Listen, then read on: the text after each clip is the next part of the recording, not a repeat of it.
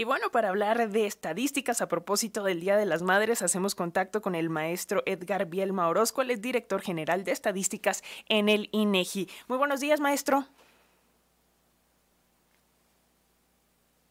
Bueno, bueno. Hola, hola. ¿Cómo estamos? Pues muy bien, maestro, encantada de saludarle y, bueno, pues con este tema, así que eh, pues vamos a dar algunos, algunos datos interesantes en torno a las mamás en nuestro país y por ahí comenzaría eh, sobre, hablando sobre la condición de las madres en México, cuántas mujeres son madres en nuestro país, ¿qué nos dice? Eh, sí, mire, pues lo con lo que tenemos que iniciar es con el hecho del universo que tenemos de población femenina de 15 años y más. Este dato es muy importante porque en nuestro país existen más de 45, pero cerca de 49 millones de, mujeres de 15 años y más, de las cuales eh, de las cuales 35 millones son, son madres. Y un dato muy interesante, el promedio, estas mujeres tienen 2.2 hijos, pero hay que destacar cómo ha sido la evolución de, de las madres a lo largo del tiempo. Mientras que las nuestras mamás de, de 70, 75 años y más, en promedio tuvieron eh, seis hijos, las madres de, de 20 a, a, a, 24 años están teniendo a lo más un hijo. Eso es, ese, ese, es un, ese es un dato muy importante. Entonces, el fenómeno de la maternidad eh, ha, ha, venido cambiando en las últimas en las últimas décadas derivado de este comportamiento eh, y que se va a ver reflejado en indicadores tan importantes como la participación, la participación económica de la mujer en el mercado laboral, donde, donde el 41% de ellas se encuentra económicamente activa.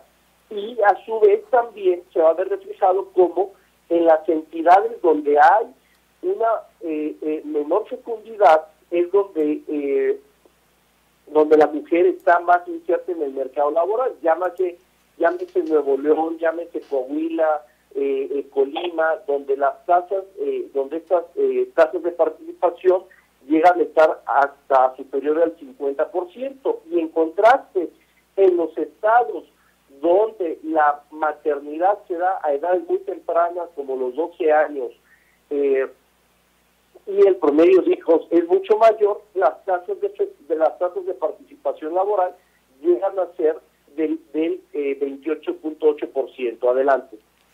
Eh, maestro, entonces, en promedio, eh, las mujeres en México empiezan a ser madres eh, ¿a, ¿a, qué edad? Porque, bueno, tenemos aquí el, dato, tenemos acá el boletín, que eh, a partir de los, de los 15 años, mujeres a partir de 15 años reportaron ser madres, pero eh, ¿cómo cambia esto en las diferentes regiones de nuestro país? Y también si hay una correlación con el tema de la educación, del acceso a la educación. Sí, bueno, se toma se toma un corte de 15 años, de 15 años y, y, más por lo general, pero la realidad es que en nuestro país tenemos registros de inclusive de, madres de 11 años concretamente, solo para que para que se dé una idea. Son casos muy eh, eh, pocos, pero pero perdón, son laterantes, eh, así fuera uno. eso es lo primero que se debe de tomar en cuenta insisto, el corte metodológico siempre se considera a partir de los de, de, de los 15 años, ¿no? Y esto tiene que ver, qué bueno que, que, que tomas el, el, el, el, tema de la educación, porque tiene que ver mucho con eso. Entre una mujer tenga más acceso a la educación, más conocimiento, sin duda el derecho a, a la libertad de su cuerpo, el, el, derecho a la libertad sexual este, se va a incrementar evidentemente, y, y, y, sobre todo también su independencia económica va a detonar eso. Por eso yo hablaba de las participaciones laborales, laborales porque porque eso va a detonar un, desencadenamiento en el cual va a transformar la vida de, la, de las personas. Actualmente las madres, el, el 57% tienen educación básica, es decir, entre primaria y secundaria el 19% educación media superior y el 17% educación superior.